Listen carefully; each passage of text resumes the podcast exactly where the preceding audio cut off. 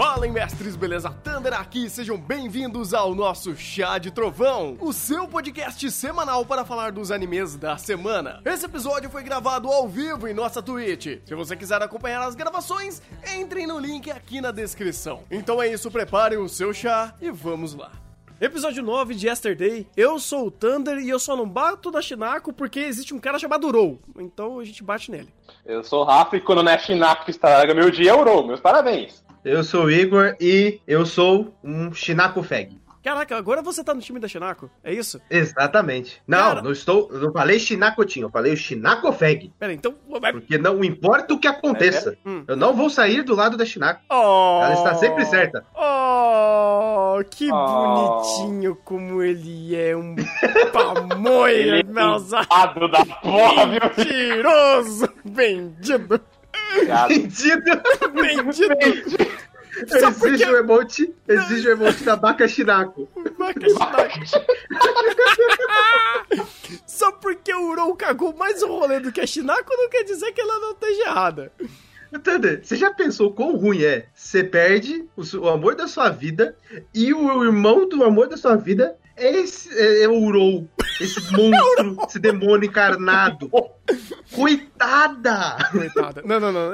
Cara, eu Eu posso... ia levar esse trauma até o meu túmulo. Porque eu olhar pra trás e falar, mano, o amor da minha vida morreu e ficou essa bosta desse Urou.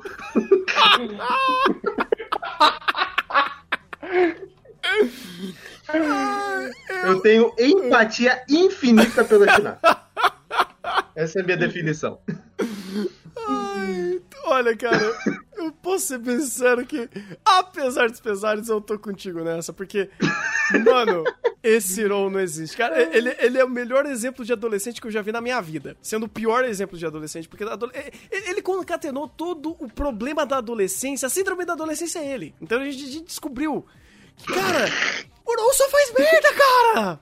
Só faz merda! Eu, eu tô ficando surtado com isso, porque é coerente as merdas que ele faz. Porque faz, faz sentido. Faz sentido. Tipo, faz sentido ele ser um cara tão perturbado desse, desse jeito.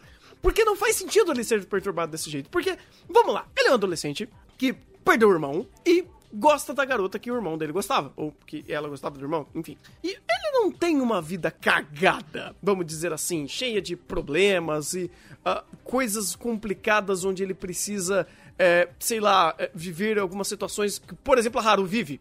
Que assim, querendo ou não, a gente não sabe qual é o passado da Haru, mas ah, ao ponto dela ter que trabalhar, morar sozinha, ah, ter uma desconexão com a própria família, ou seja lá o que for que, que seja, e ser uma pessoa que a gente vê que ela é uma pessoa solitária, ah, alguma coisa aconteceu. Pelo menos assim, eu dou o benefício do não saber e ver ela passando por uma série de, de etapas da vida, que ela tem algum tipo de porquê de ter alguns probleminhas. Agora, o não. O ah, qual é o conflito dele? Qual é o grande. a, a dor da vida de um adolescente? Dele não saber o que ele quer da vida. E de que ele quer comer a, a, a, bica. Não, ele não- ele- nem ele sabe o que ele quer fazer. Nem ele sabe o que ele quer fazer. Ele só quer mostrar que ele é homem pra Shinako e ele quer ficar com a Shinako porque é isso aí. A vida dele é em volta disso.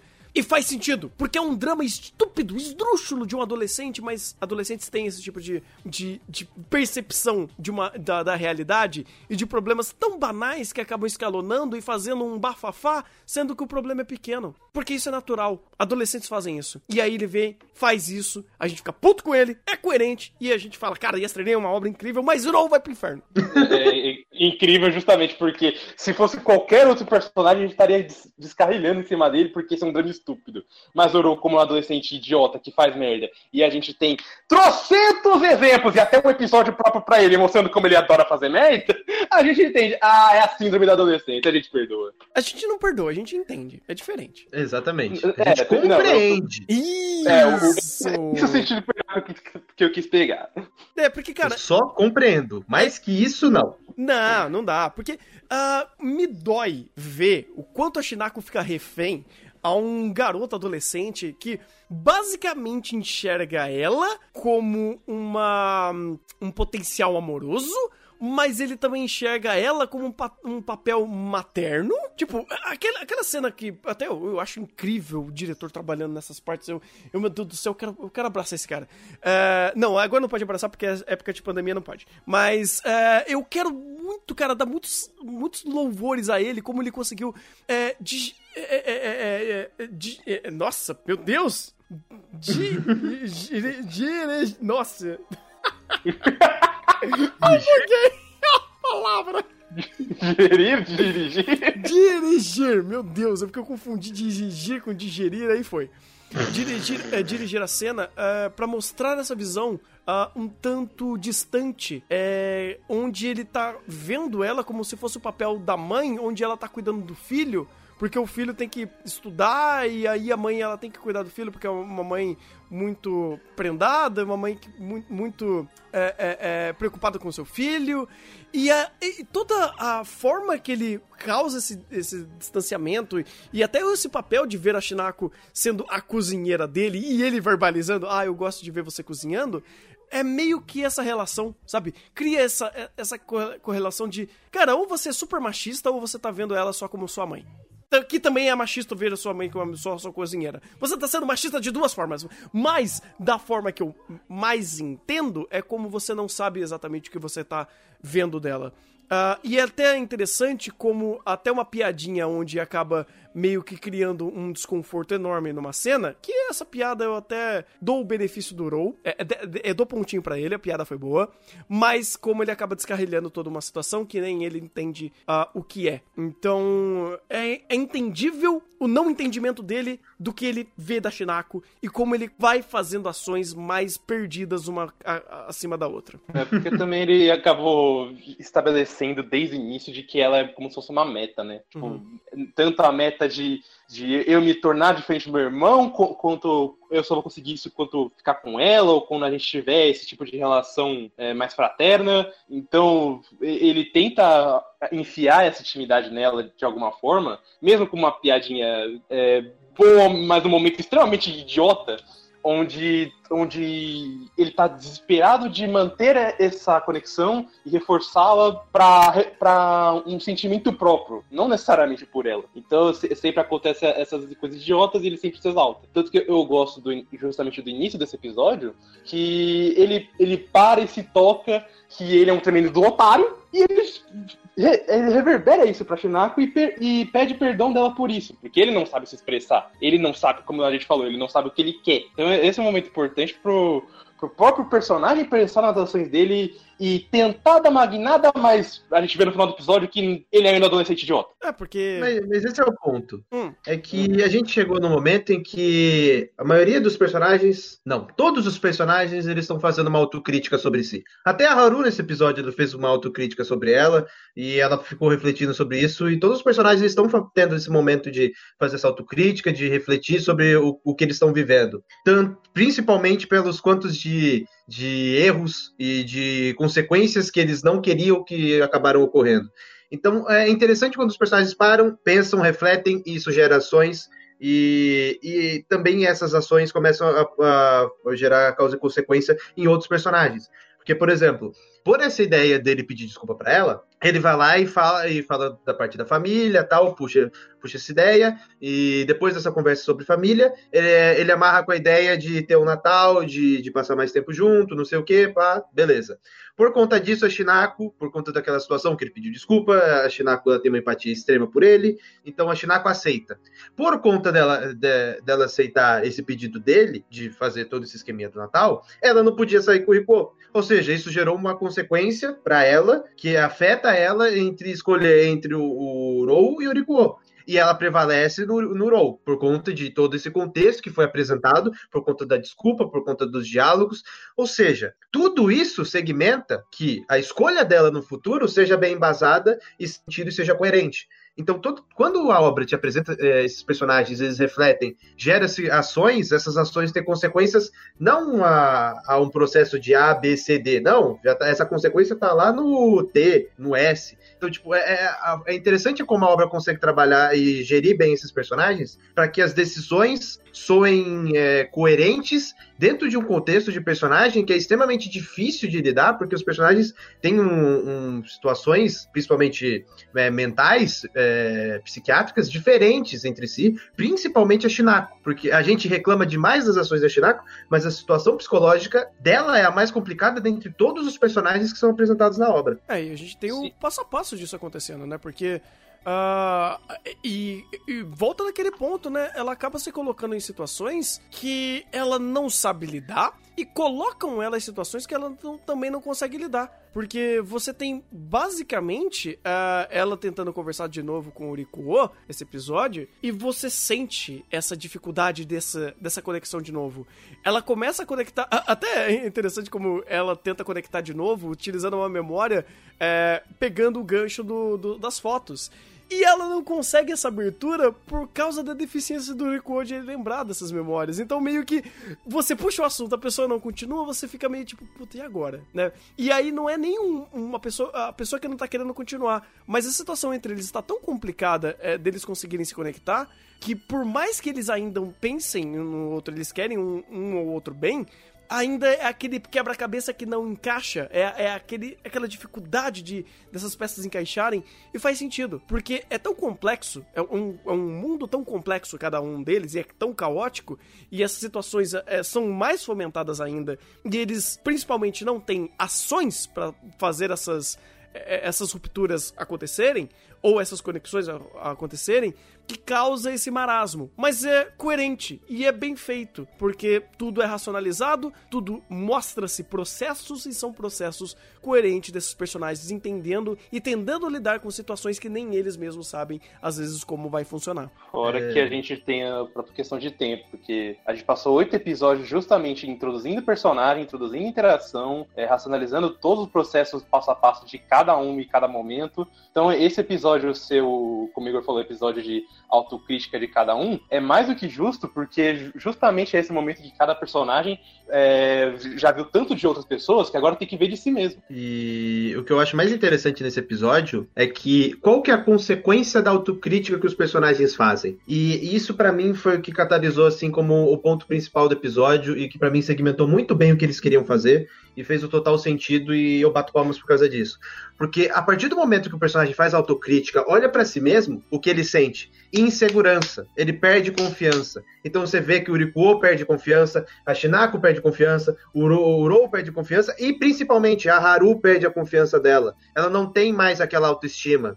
E todos os personagens vão começar a se sentir inseguros, essa insegurança leva a essa queda de autoestima, onde eles não têm mais confiança nas ações deles e não têm mais confiança no, no, no, no taco deles, por assim dizer. Então gera toda essa indecisão, que gera essas reflexões, e até o personagem que era extremamente proativo, como a Haru, começa a ficar meio que esquecido, porque não tem mais essa proatividade, porque até ela agora está insegura por conta do mar de situações que todos esses, todos esses personagens estão se envolvendo. Vira um ciclo, vira um ciclo de, de incertezas, porque uh, elas foram cada vez mais fomentadas porque uma coisa foi meio que conectando a outra. Uh, você tem, por exemplo, a Shinako incitando a insegurança em cima do, do Rikuo. Mas antes disso acontecer, Urou incitou essa insegurança em cima dela. Mas aí Urou ganhou essa insegurança a partir é, de uma uh, escolha, ou pelo menos uma resposta um tanto torta da, da Shinako, que ele absorveu. Então você vai tendo esse ciclo, esse ciclo de, de, de inseguranças que é coerente. Uh, e chega num ponto que, quando a própria Haru tá sentindo isso, é porque o negócio tá complicado, tá bem complicado. E é coerente. E é coerente porque uh, você tem esses fatores meio que sempre se maximizando, e essas pessoas que têm, por exemplo. Uh, os maiores pontos de absorção dessa insegurança é a Shinako e o, e o Rikuo. Ponto. Esses dois personagens, eles são os mais inseguros em questão de absorção de insegurança e tomada de decisão. Então a Haru, por estar em contato com uma pessoa que ela gosta e ver essa insegurança toda, ela, ela começa a ser, a, a ser absorvida por isso.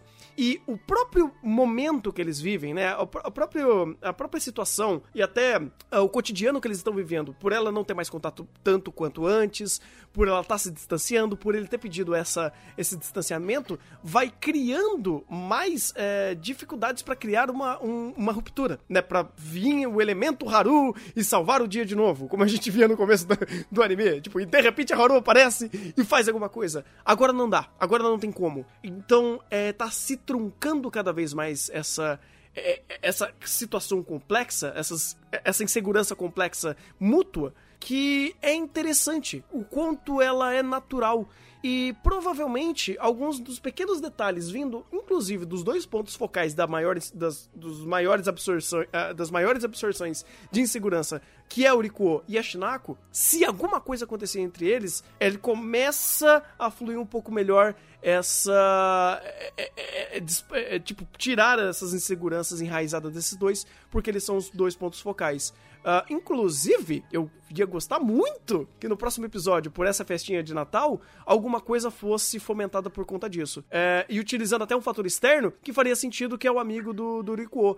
Porque ele me parece uma pessoa super sensata que quer realmente ajudar e ser esse fator externo que fala, cara, não dá mais para vocês se lidarem, vocês não sabem mais dar, é, é, é, se, resol re se, se resolverem e se relacionarem. Então eu vou dar um pontapézinho aqui, porque senão vocês vão continuar essa espiral, vocês vão quebrar. E você tem até pelo próprio contexto dele, que, que eu acho bem interessante que quando o Eurico ele tá naquele mar, naquele mar de insegurança. Ele vai, conversa com, com esse amigo dele, ele já volta para um ponto pro porto seguro e já, já começa a se colocar de maneira diferente. Parece que ele ganha uma recarga, sabe? Uhum. E, e, ele se sente renovado nesse tipo de situação. Que é algo muito interessante, porque no começo da obra a gente não tinha ele como ponto de apoio, porque era basicamente o Urikuo, e o ponto mais perto de apoio dele era aquele cara que trabalhava junto com ele na loja de conveniência.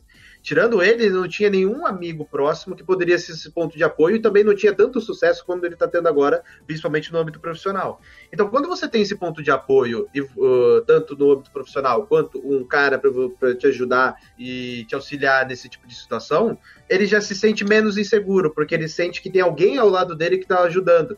E, e, ele se colocando dessa maneira, ajudando ele tanto no lado profissional, como foi para tirar fotos do casamento, quanto agora no lado amoroso. É, tá certo que ele conhece a Shinako por conta do, do Rikuo e tal, mas não é por conta da Shinako, é por conta mais do Rikuo. Então, quando você tem esse personagem é, em primeiro plano, ele muda completamente a, a situação do Rikuo, que anteriormente ele passava, tipo, ele aconteceu alguma coisa com a Shinako, passava dois, três meses, e aí ia ter outra interação para conseguir, porque ele tinha que digerir a situação, ele precisava absorver aquele tipo de situação. Agora não, agora com esse ponto de, de auxílio, por assim dizer, pro Urikuo, a gente vê que a dinâmica é diferente. Pelo menos do lado do Urikuo, do lado da Shinako nem tanto. Uhum. Porque você tem basicamente uma pessoa que já tá fora desse esquema, desse ciclo de incertezas, né? Desse ciclo de de é, canalizar essas energias, esses pontos ruins entre esses personagens, porque tá nessa é, nesse ciclo de incerteza, nesse ciclo de, de indecisão.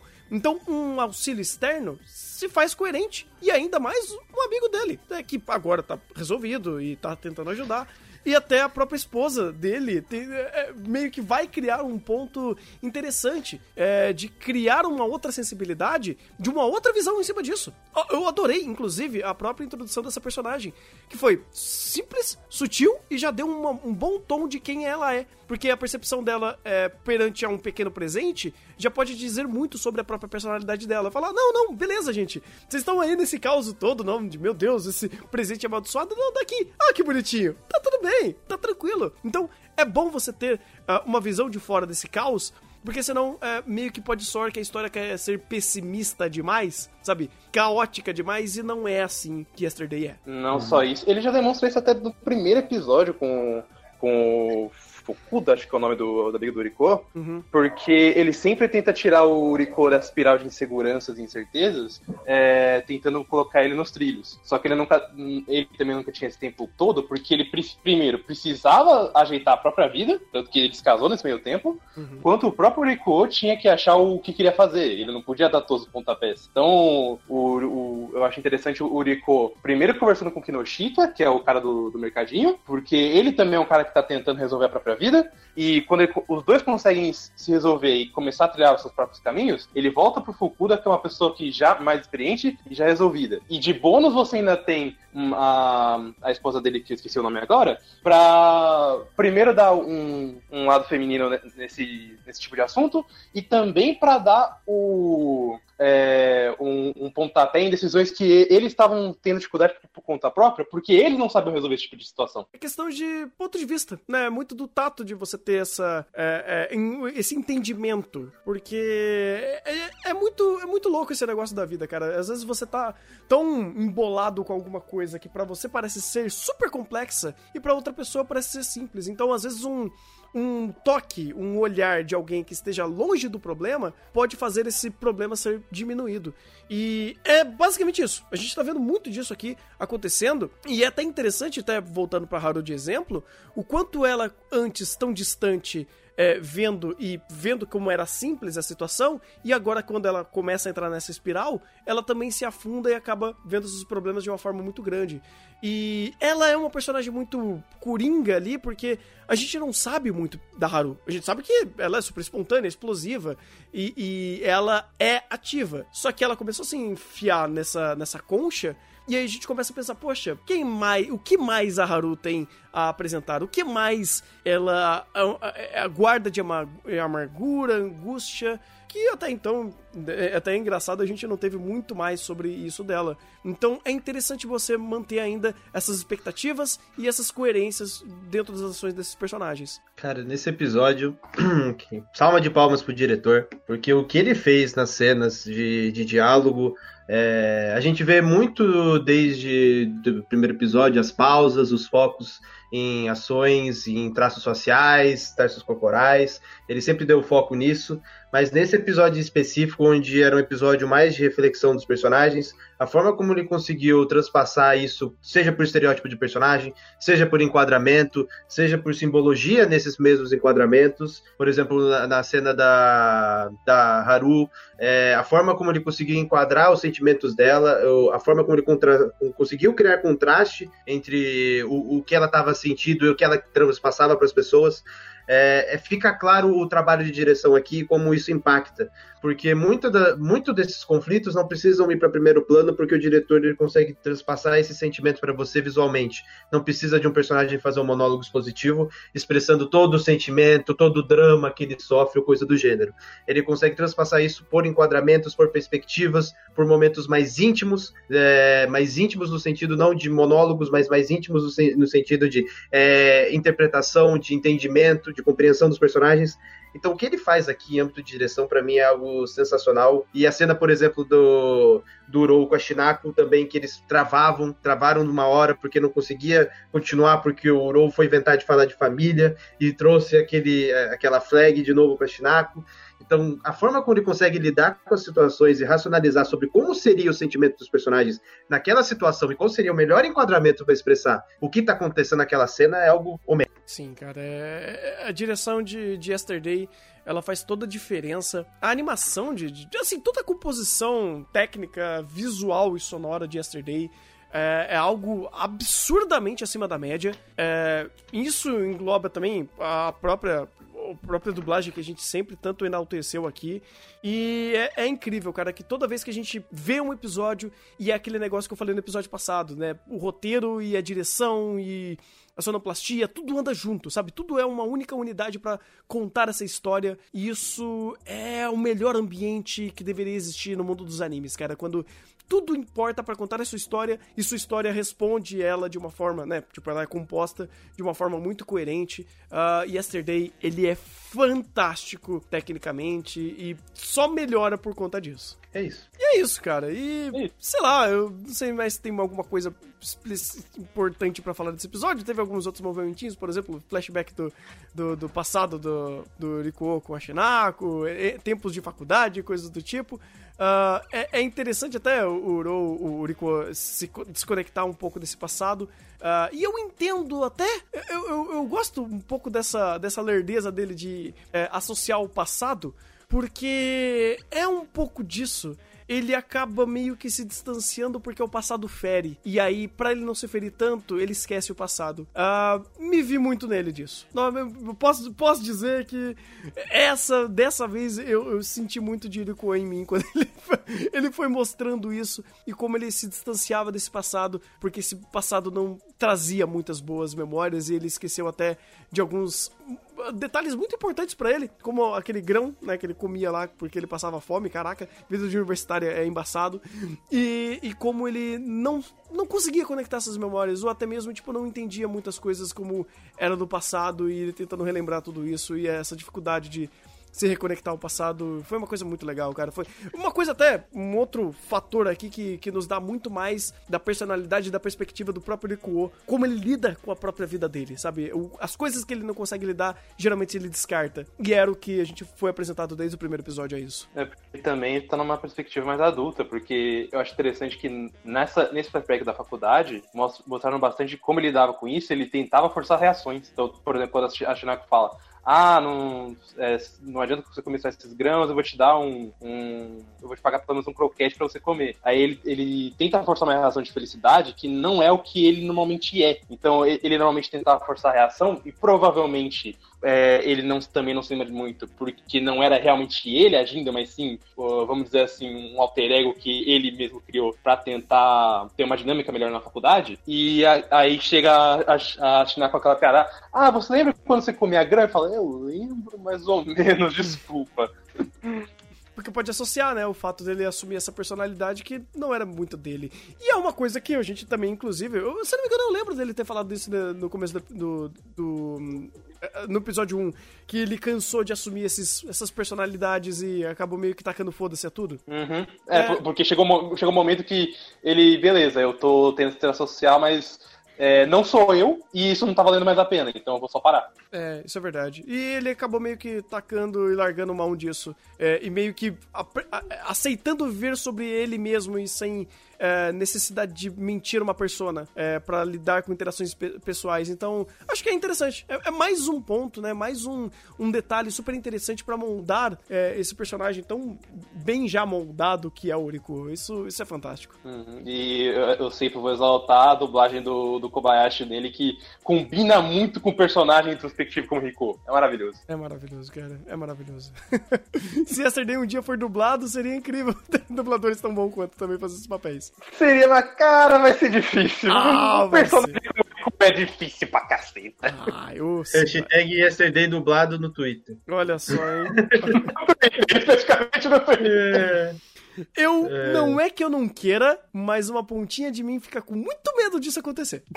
Ah, medo a gente sempre tem, mas o importante é a gente É. ter uma obra dessa dublada, que aí, ah, quando você vai assistir anime dublado, você pensa o quê? Zero, Boku no Hero, Naruto, agora a gente tem Yesterday. Aí, ó. Nossa, seria incrível. Seria incrível. Olha só. Seria excelente, seria excelente. É. Quem sabe, né? Aí você faz sua mãe parar de, faz sua mãe parar de assistir novela das nove da Globo pra ver um drama de verdade. Ah, não, não, não. Aí eu teria que dublar do México no Canajô. Não, não.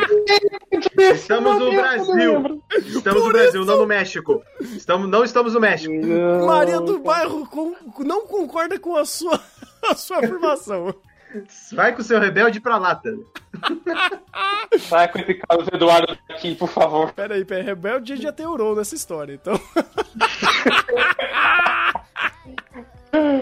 É. Caralho. Ok, chegou, che- chegou no Domestic Canojo e já acabou a conversa, né? A- a- Exatamente. Acabou. O acabou. pior é quando o Thunder conduz para o Domestic no Canajú, aí ferrou.